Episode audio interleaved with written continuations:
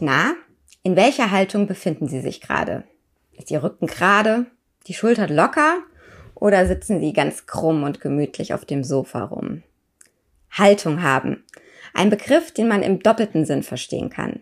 Einmal, wie man zu etwas im Leben steht und einmal eben, mit welcher körperlichen Haltung man durchs Leben geht, man bestimmten Situationen gegenübersteht. Beides übrigens hängt zum Teil zusammen und wird mitunter unterbewusst von uns beeinflusst. Ganz davon abhängig, wie wir uns gerade fühlen, so ist auch unsere Haltung nach außen. Wir wollen heute hier im Gesundheitspodcast mal ein Auge auf die Körperhaltung werfen. Denn diese hat eben Auswirkungen darauf, wie wir bei anderen ankommen, wie wir vielleicht unsere Ziele durchsetzen können, aber auch was wir uns selbst zutrauen und wie wir uns so fühlen. Aber wie wir stehen und sitzen, das hat auch Einfluss auf unsere Gesundheit, zumindest zum Teil. Doro Plutte hat ein Buch über unsere Körperhaltung geschrieben. Sie reist dabei einmal durch den ganzen Körper, von Kopf bis zu den Füßen. Frau Blutte ist Moderatorin und Fernsehjournalistin und hat sich schon am eigenen Leib erfahren, wie wichtig die richtige Haltung im Leben ist. Und sie hat Übungen parat, wie wir an unserer eigenen Haltung auch arbeiten können. Damit herzlich willkommen im FAZ Gesundheitspodcast. Mein Name ist Lucia Schmidt. Ich freue mich sehr, dass Sie uns heute zuhören und begrüße jetzt ganz herzlich meinen heutigen Gast. Herzlich willkommen, Frau Plutte. Hallo, Frau Dr. Schmidt. Ich freue mich. Ja, Frau Blutte, ich habe gerade schon gesagt, äh, Sie sind weder Physiotherapeutin noch Orthopädin noch Sportmedizinerin. Wieso interessieren Sie sich so sehr für die Körperhaltung? Wie kam das? Ja, einer meiner beruflichen Schwerpunkte, Sie sagten es eben, ist die Moderation. Ich habe fürs Fernsehen und Radio moderiert, stehe oft auf Bühnen vor großem Publikum oder vor Fernsehkameras. Da stellt sich zwangsläufig dann die Frage, wie mache ich das denn eigentlich? Also wie stehe ich da? Wie stehe ich sicher, so dass mein Körper und meine Stimme stabil sind? Auch, dass ich nach außen sicher und klar wirke? Wie bewege ich mich auf so einer Bühne? Was mache ich mit Gestik und Mimik? Und auch diese klassische Frage, wohin mit den Händen in diesen aufregenden Situationen, das ist der Ursprung für mich gewesen, mich mit dem Thema zu beschäftigen. Und ein anderer beruflicher Schwerpunkt ist, dass ich Menschen auch mit diesen Themen weiterhelfe, also Trainings leite schon seit vielen Jahren zum Thema Moderation und Präsentation und dadurch reflektiere ich dann das, was ich selbst tue in diesen Situationen auch nochmal intensiver, dadurch, dass ich es anderen beibringe, anderen versuche zu erklären und ähm, anderen eben zu helfen, eine gute, klare Haltung zu entwickeln. Und gerade durch diese Trainings ist mir dieser Zusammenhang so bewusst geworden zwischen innerer und äußerer Haltung. Also dass beides immer zusammenspielt, dass es gut ist, beides im Blick zu haben, mich also zu fragen, wie stehe ich denn da, aber eben auch, ja, was verleiht mir als Mensch Stabilität? Und so war es im Buch mein Ansatz, das beides zusammenzubringen und eben auch zu schauen, wie beeinflusst sich beides wechselseitig. Ja, jetzt klingen Sie ja absolut ähm, äh, gefestigt und äh, klar heraus im Moment in unserem Gespräch. Wie sitzen oder stehen oder liegen Sie denn gerade? ähm, ich nutze im Moment einen sogenannten ergonomischen Barhocker. Das bedeutet, der Fuß unten ist abgerundet, also ich bin flexibel in der Körpermitte, habe da Bewegungsfreiheit. Meine Füße haben aber festen Bodenkontakt, also der ist so tief runtergefahren, dass ich fest mit den Füßen auf dem Boden bin. Und so hilft mir dieser Hocker, flexibel zu bleiben und trotzdem aufgerichtet zu sein. Und interessant auch, dass Sie fragen, ja, das ist, finde ich, ein ganz wichtiges Thema, dass man eben die Stabilität, die Haltung tatsächlich hört in der Stimme, selbst wenn man den anderen gar nicht sieht, auch hört, ob der andere lächelt ob er wohlwollend ist, all das kriegen wir allein über die Stimme schon mit. Und daher finde ich es auch immer wichtig, darauf zu achten, selbst wenn ich gar nicht zu sehen bin. Genau, wir beide nämlich telefonieren letztendlich, einfach mal als Hinweis für unsere Zuhörer. Und ich habe mich jetzt auch mal direkt noch ein bisschen gerader hingesetzt, damit ich da auch irgendwie mithalten kann bei Ihnen. Ähm, Super. Ja, ich habe ich hab schon gesagt, in Ihrem Buch äh, gehen Sie sozusagen den ganzen Körper einmal durch, also die verschiedenen ähm, ja, Kopf, Hände, Arme, Beine, Füße, alles, was man eben so bei der Haltung braucht, ähm, um richtig auftreten zu können.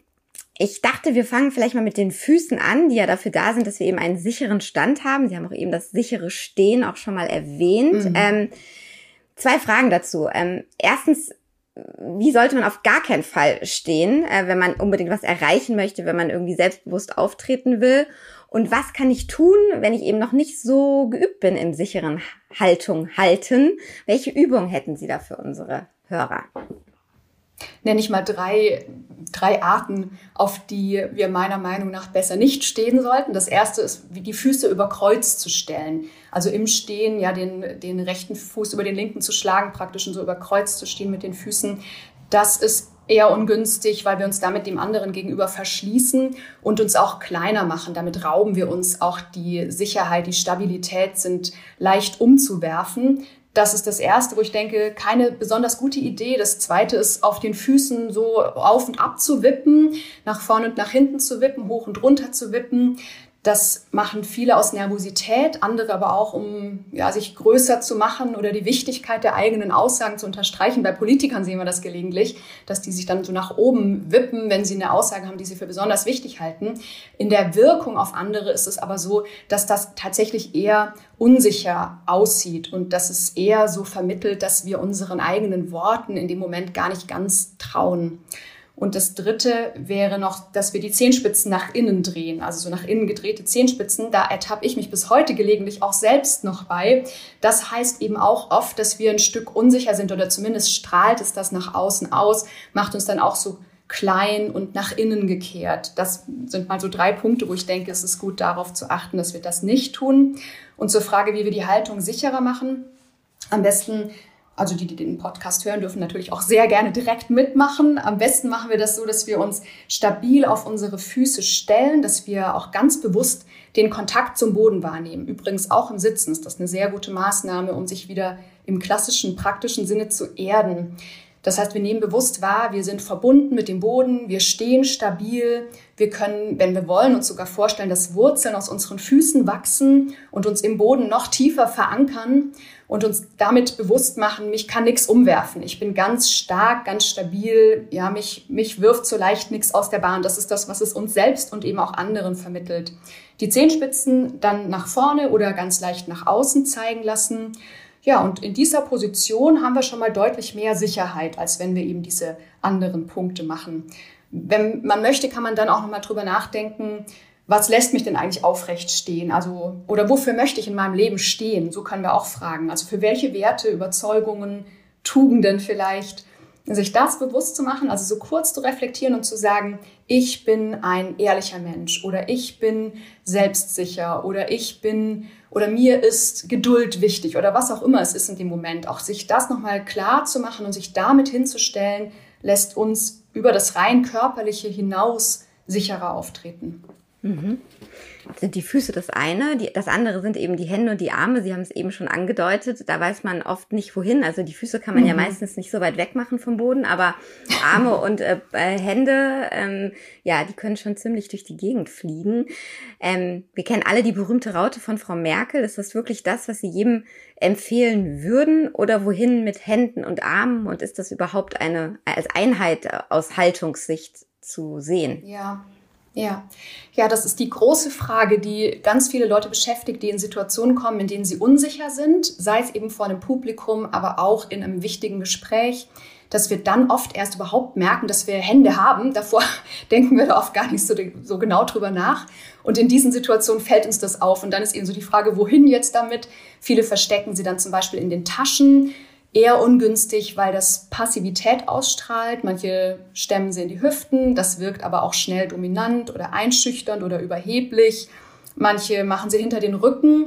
Diese Haltung, die Hände hinter den Rücken zu nehmen, ist zum Zuhören eine ganz gute Haltung, aber zum Sprechen wirkt es eben auch sehr zurückhaltend und dadurch auch unnatürlich.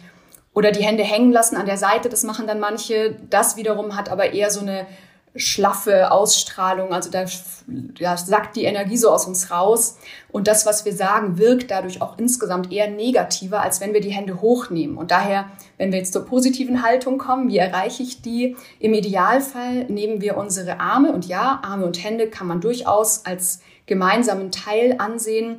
Wir nehmen unsere Arme hoch, sodass die Ellenbogen im 90-Grad-Winkel sind. Das kann man vorm Spiegel gut mal testen und halten die Hände vor dem Körper über der Gürtellinie beim Sprechen. Von hier aus können wir natürlich gestikulieren, aber auch die Hände immer mal wieder zusammenführen. Also einfach die Hände locker ineinander legen, am besten nicht reiben oder kneten, sondern eben wirklich locker ineinander und dann immer mal eine Geste machen, sie dabei auseinanderführen, wieder zusammenführen. Die Merkel-Raute, um sie zusammenzulegen, die Hände, ist an sich eine ganz schöne Geste. Also da ist viel Positives drin. Sie ist symmetrisch, dadurch strahlt sie auch eine Klarheit aus. Und diese Verbindung der Fingerspitzen miteinander hat auch was Beruhigendes für uns selbst und auch für den Zuschauer. Es ist aber im Moment so, dass diese Geste einfach mit Frau Merkel verbunden ist. Wer das sieht, wird an Frau Merkel denken. Und wenn wir jetzt irgendwas vermitteln wollen, dann wollen wir meistens ja nicht, dass die Leute gerade über Politik nachdenken, sondern über das, was wir sagen. Deshalb empfehle ich im Moment nicht, diese Geste zu verwenden, vor Publikum beispielsweise, sondern sich lieber was eigenes zu überlegen und eben, wie gesagt, lieber die Hände einfach locker ineinander legen. Das Körperteil, was mich am meisten beschäftigt hat äh, beim Thema Haltung, ist im Prinzip der Rücken, ähm, weil mhm. da würde ich jetzt sagen, zumindest mir geht das so, dass ich manchmal schon erschrecke, wenn man sich irgendwie im Schaufenster so ganz klassisch sieht, wo man vorbeiläuft oder plötzlich mhm. an einem Spiegel steht. Da ist man oft krummer, als man sich tatsächlich fühlt oder als man dachte, dass man äh, krumm ist, also gerade so im Nacken-Schulterbereich. Ja. Ähm, Vielleicht geht das vielen anderen auch so. Ich hoffe es mal, dass ich damit nicht alleine bin. Was Auf für eine Rolle Fall. spielt der, der, Rücken für eine Haltung und wie kann ich ähm, eben dafür sorgen, dass ich gerade im oberen Rückenbereich ähm, gerader bin? Also unbewusst sozusagen. Ne? Also dass ich mir nicht jedes Mal das überlegen muss, jetzt bitte gerade stehen. In unserer Wirkung auf andere und auch auf uns selbst. Das hängt ja immer auch zusammen. Also wir beeinflussen mit dem, was wir tun, ja immer uns selbst und auch gleichzeitig haben wir eine Wirkung auf andere. Da ist der Rücken schon so ein Gradmesser für Selbstbewusstsein, Stabilität, Geradlinigkeit. Daher ist es gut, drüber nachzudenken. Wie kann ich aufrecht sein, mich aufrichten? Wir atmen auch besser, wenn wir im Rücken aufgerichtet sind und dadurch sprechen wir besser. Deshalb ja, auf jeden Fall eine gute Idee, das zu reflektieren und mal zu gucken, was kann ich machen. Zum einen, wenn wir so eingesunken sind, häufig können wir uns natürlich fragen, lastet da was auf mir, was mich so niederdrückt, was lässt mich mich wieder freier fühlen, was kann ich vielleicht loswerden an Druck, an Last, um mich besser aufrichten zu können. Andererseits ist aber jede Haltung, die wir häufig einnehmen, dann einfach auch eine Gewohnheit. Das heißt, es steckt nicht immer so ein ganz tiefer Sinn dahinter, sondern es ist häufig so, dass wir etwas tun, weil wir es schon so oft so getan haben und unser Gehirn sich daran eben gewöhnt. Das heißt, wir brauchen eine neue Gewohnheit und neue Gewohnheit heißt immer üben. Da können wir uns jetzt fragen, was können wir üben, um in diese aufrechte Haltung zu kommen? Also beispielsweise können wir sagen, ich nehme mir ein inneres Bild, ich stelle mir etwas vor, was für mich für Aufrichtigkeit steht. Zum Beispiel ein Löwe oder das Bild von einer Königin oder einem König oder einem großen, starken Baum. Also die Frage, was strahlt für mich Größe und Würde aus? Und leg mir ein Bild davon irgendwo hin oder hab's auf meinem Handy-Display als Hintergrundbild, so dass ich immer wieder auf dieses Bild stoße und mich daran erinnere, ich richte mich auf. Ich gehe praktisch durch dieses Bild in die neue Gewohnheit, mich aufzurichten, mich groß zu machen. Das wäre ein Ansatz, wie wir da hinkommen können. Manchen hilft auch das Bild von einem roten Faden, der auf unserem Kopf, so auf dem höchsten Punkt unseres Kopfes, daraus wächst und uns nach oben zieht, wie bei einer Marionette praktisch, dass wir uns dieses Bild immer wieder vorstellen, zu sagen, der rote Faden und das versuchen gewohnheitsmäßig zu etablieren in unserem Alltag, immer wieder zwischendurch beim Kochen, beim Zähneputzen, ähm, beim Arbeiten am Schreibtisch, immer wieder zu denken, roter Faden und uns dadurch wieder aufzurichten.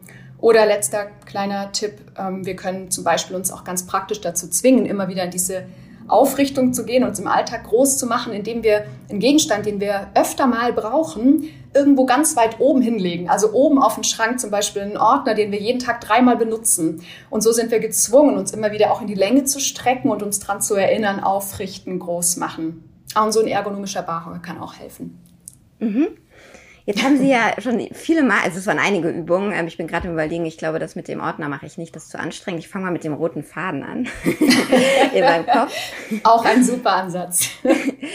ähm, jetzt haben Sie ja eben schon in all Ihren Antworten immer auch den Bezug sozusagen zu den Gefühlen innen drin. Ne? Was denke ich, was, was stelle ich mir vor, wie bin ich, wie fühle ich mich ähm, ja, mit, mit genannt. Ähm, Vielleicht können Sie das noch mal ein bisschen ausführen. Wie also beeinflusst unser inneres Wohlbefinden unsere Haltung und kann ich auch da vielleicht dafür sorgen, dass ich mich an dem Tag zwar nicht so wohl fühle, aber eben äh, präsent sein muss auf der Arbeit und mhm. ganz bewusst dann die, die innere Haltung nicht nach außen zeige. Also gibt es da auch äh, Dinge, die ich mhm. anwenden kann? Vielleicht können Sie dazu noch was erzählen. Gerne. Was uns schnell bewusst ist und einleuchtend ist, dass unsere, unser Gefühl Auswirkungen auf den Körper hat. Ja, also dass wir jemandem ansehen, ob es ihm gut oder schlecht geht, daran, wie sein Körper so ist. Ist er zusammengesunken, hängen die Mundwinkel oder ist er aufgerichtet und lächelt? Das ist ein Unterschied und das sehen wir sofort. Also uns ist klar, Gefühl beeinflusst den Körper. Was aber viel nicht ganz klar ist, ist, dass es genau andersrum auch funktioniert, nämlich dass wir auch über unseren Körper unser Gefühl beeinflussen können. Und deshalb, glaube ich, geht es gar nicht darum zu sagen, ich ähm, überspiele jetzt was oder ich zeige was nicht, was da ist, sondern sich zu fragen, welches Gefühl hätte ich denn gerne? Diesen Ansatz nennen wir Embodiment. Das bedeutet, ich entscheide mich dafür, wie ich sein möchte. Da haben wir viel mehr Möglichkeit, als wir das oft zu denken. Wir sind manchmal innerlich dann so gefangen in diesem vermeintlich negativen Gefühl und hängen da so drin. Und wir können uns aber stattdessen eben auch fragen, was hätte ich denn gerne? Und wenn ich jetzt zum Beispiel sage, ich möchte heute erfolgreich und selbstbewusst wirken. Oder ich möchte heute fröhlich sein. Ich möchte gar nicht so eine miese Laune haben. Ich möchte gerne fröhlich sein, auch wenn ich vielleicht schlecht geschlafen habe oder eine blöde Nachricht gekriegt habe oder was auch immer am Tag so war. Und dann kann ich sagen, ich fange mal mit dem Körper an, um mein Gefühl zu beeinflussen. Das heißt, ich frage mich, welche Körperhaltung habe ich denn, wenn ich gute Laune habe, also wenn ich fröhlich bin oder wenn ich mich selbstsicher fühle. Diese Körperhaltung imitiere ich. Ich kopiere sozusagen mich selbst in diesem Zustand. Wenn ich das tue, wenn ich also beispielsweise an einem miesen Tag anfange zu lächeln, das kann ruhig ein künstliches, blödes Lächeln sein. Ja, ich mache das mal gerade. Es darf total bescheuert aussehen. Aber dadurch, dass wir das machen, empfängt unser Gehirn das Signal, oh, gute Laune. Und unser Gehirn weiß gar nicht, wo die jetzt herkommt, glaubt aber den Signalen unseres Körpers.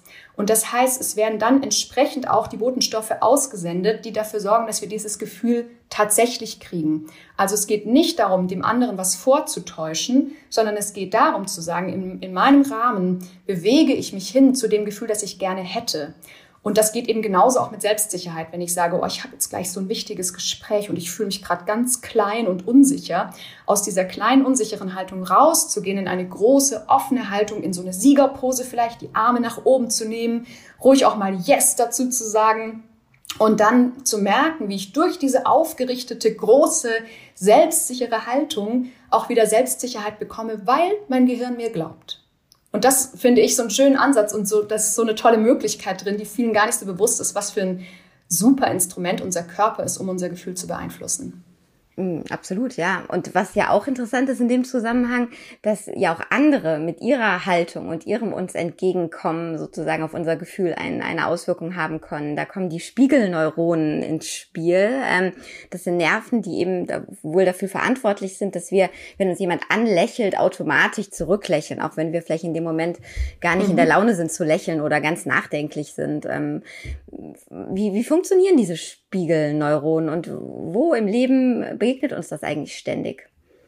Ja, ganz viel im Alltag. Ja. Sie haben gerade das schöne Beispiel schon gebracht, mit dem wir werden angelächelt und ohne es zu merken oder zu wollen, lächeln wir intuitiv zurück. Ich finde auch zum Beispiel sehr interessant, wenn wir jemanden beobachten, der sich wehtut. Also zum Beispiel, wenn wir uns vorstellen, wir beobachten jemanden, der sich mit einem Messer in den Finger schneidet, dann haben wir automatisch das gleiche Gefühl, als hätten wir uns in den Finger geschnitten, fassen oft auch genau an diese Stelle, wo sich der andere geschnitten hat, verziehen das Gesicht so, wie wir es verziehen würden, wenn wir es selbst wären. Und das ist nur ein kleines Beispiel. Beim Gähnen ist es auch ganz ausgeprägt. Jemand anders gähnt, wir müssen mitgähnen. Oder auch, wenn wir zum Beispiel Paare beobachten, die in einem Café sitzen, das geht jetzt ja langsam auch wieder, und die sitzen sich gegenüber am Tisch, dann können wir beobachten, wie sie oft die Körperhaltung des anderen kopieren. Und das sind eben genau diese Spiegelneuronen, die Sie angesprochen haben.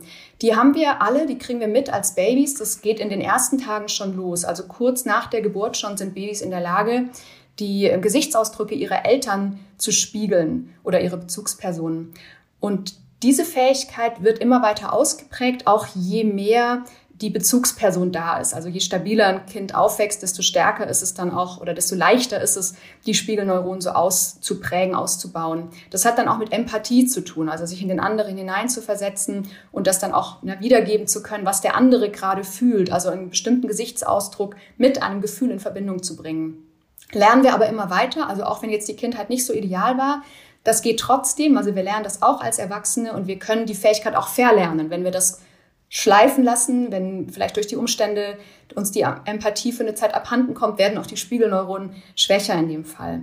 Also das ist was, wo wir immer im Lernprozess sind, auf die eine oder andere Art und was immer weitergeht. Und was ich daran so wichtig finde, ist sich dann bewusst zu machen, zum einen passiert es intuitiv, ja, wir können also wir spiegeln andere automatisch und andere spiegeln aber auch uns. wenn wir uns das bewusst machen, finde ich es umso wichtiger, selber in eine positive Haltung zu gehen. Weil wir wissen, wenn zum Beispiel eine Gruppe von Leuten gut gelaunt zusammensitzt und dann kommt einer rein mit richtig mieser Laune, das beeinflusst die gesamte Gruppenatmosphäre. Am Ende des Abends haben alle schlechtere Laune als am Anfang. Außer der eine lässt sich mitziehen, ja. Aber im Normalfall ist es eben so, dass der mit der schlechten Laune die anderen eher runterzieht. Und dann sage ich mir, okay, lassen, lassen Sie uns doch die sein mit der guten Laune. Lassen Sie uns doch die sein, die die positive Laune reinbringen. Weil wir haben eben immer einen Effekt auf andere. Wir sind nie nur für uns selbst verantwortlich, sondern wir haben immer Einfluss auf die Menschen um uns herum. Also können wir uns entscheiden, ich gehe jetzt in diese positive, aufrechte Haltung und damit ja, beeinflusse ich die Menschen um mich herum. Das heißt, an Tagen, wo ich das Gefühl habe, mich lächelt keiner an oder alle gucken grimmig, äh, werde ich jetzt neuerdings ähm, erstmal an mich selbst denken und überlegen, ob ich vielleicht gerade so durch die Gegend laufe, äh, dass mich keiner zurück anlächelt. Auch eine Möglichkeit.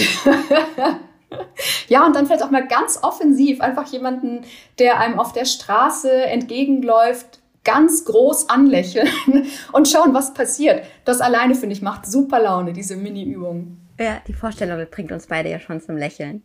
Ja, ähm, genau. Ein, ein Thema würde ich gerne noch ansprechen. Und zwar in unserer Zeit ist es ja auch ein großes Ding zu sagen, dass man seinen eigenen Körper doch so annehmen soll, wie er ist, eben mit all seinen Schwächen und seinen Gebrechen, ähm, aber vielleicht auch mit der unperfekten Haltung, die wir eben mitbringen, dem, dem krummen Rücken mhm. ab und zu. Ähm, haben Sie in all Ihrer Arbeit mit Körperhaltung, Ihrer Recherche zur Körperhaltung auch äh, was gelernt oder herausgefunden, wie man eben sich selbst wirklich körperlich so annehmen kann, wie man ist, was man dafür braucht, um da nicht ständig an sich selbst zu zweifeln? Eine sehr interessante und große Frage, auf die es auf jeden Fall viele unterschiedliche Ansätze oder Antwortmöglichkeiten gibt. Ich nenne mal zwei Sachen, die mir wichtig geworden sind und von denen ich glaube, sie können helfen. In meinem Buch ordne ich jedem Körperbereich einen Innencheck zu, bei dem es um innere Haltung geht. In dem Kapitel über die Hände schreibe ich über die Achtsamkeit. Achtsamkeit ist kurz gesagt die Fähigkeit, Dinge erstmal einfach nur wahrzunehmen, so wie sie sind, ohne sie zu beurteilen oder zu verurteilen das ist eine Fähigkeit, die, glaube ich, bei vielen von uns gut ausgebaut werden könnte. Weil wir sind so schnell dabei, Menschen und Situationen zu beurteilen, also gleich unsere Wertung draufzulegen, ja, gleich, gleich zu sagen, das ist jetzt doch aber blöd, der Kollege grüßt mich nicht, das ist doch unmöglich, es regnet, so ein Mistwetter. Ähm, oder meine Freundin hat meinen Geburtstag vergessen, ich bin ihr nicht wichtig. Also immer gleich diese Wertung draufzusetzen. Und so ist es mit unserem Körper ja auch, dass wir uns oft anschauen und nicht uns anschauen, einfach mit einer interessierten Neugierde zu sagen, ah, was sehe ich denn? Was ist denn da? Weil was da ist, ist ja sowieso da. Sondern gleich eben diese Wertung draufzusetzen. Mein Po ist zu dick, meine Beine zu kurz, die Pigmentstörung auf meiner Stirn ist eklig. Ja, also diese Wertung sofort draufzusetzen.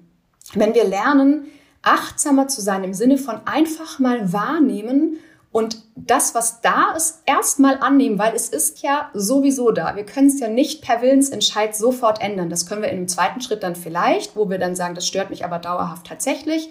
Dann auch was dran zu ändern, ist ja auch in vielen Bereichen möglich.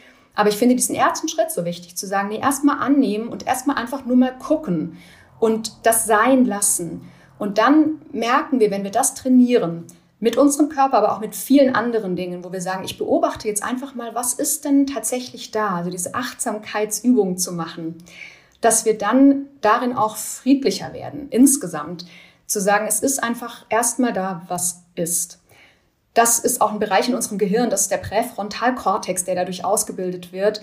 Und der ist wiederum auch für den Stressabbau verantwortlich. Das heißt, wir können anfangen, Achtsamkeit zu üben, in welcher Form auch immer, und werden dadurch merken, dass wir einen friedlicheren Umgang finden mit uns und auch mit anderen und dass wir mit Stress, auch dem Stress, den vielleicht unsere Selbstzweifel auslösen, besser umgehen können. Das ist der eine Ansatz. Der zweite ist aus meiner Sicht, dass wir auch mal beobachten können, was denke ich denn so gewohnheitsmäßig. Das ist ja was, was auch meist unterbewusst abläuft. Also wie denke ich beispielsweise über meinen Körper? Sehe ich ihn als Feind oder sehe ich ihn als Freund? Verurteile ich ihn oder nehme ich ihn erstmal an? Und das erstmal zu beobachten, was sind denn da für Gedanken und es ganz bewusst wahrzunehmen, vielleicht auch mal aufzuschreiben, das habe ich jetzt gerade über mich gedacht. Und mich dann zu fragen, möchte ich das als Wahrheit in meinem Leben so stehen lassen? Und wenn nein, dann zu sagen, welche andere Wahrheit gibt es denn da noch? Gibt es eine andere Wahrheit in mir?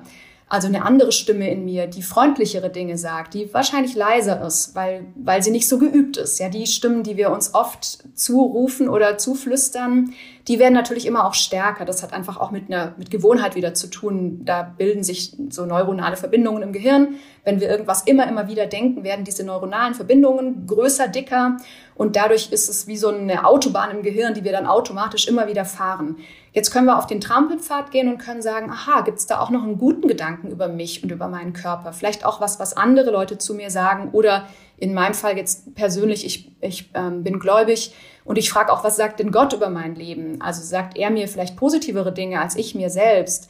Und dann kann ich ja gucken, was sagt er denn? Zum Beispiel, du bist wundervoll, du bist geliebt, ähm, du bist großartig gemacht und kann diese Wahrheiten nehmen und kann mir die zusprechen, ganz bewusst. Und das ist auch wieder so ein Übungs, ähm, eine Übung, das immer wieder zu machen, bewusst mir diese andere Stimme anzuhören und nicht die, die ich gewohnheitsmäßig denke, so dass aus der anderen, erst leiseren und kleineren Stimme irgendwann die neue Gewohnheit wird. Und so können wir also eben auch unser Denken beeinflussen und auch diese neuen neuronalen Verknüpfungen wieder in unserem Hirn stärken, um ein neues Selbstbild zu etablieren.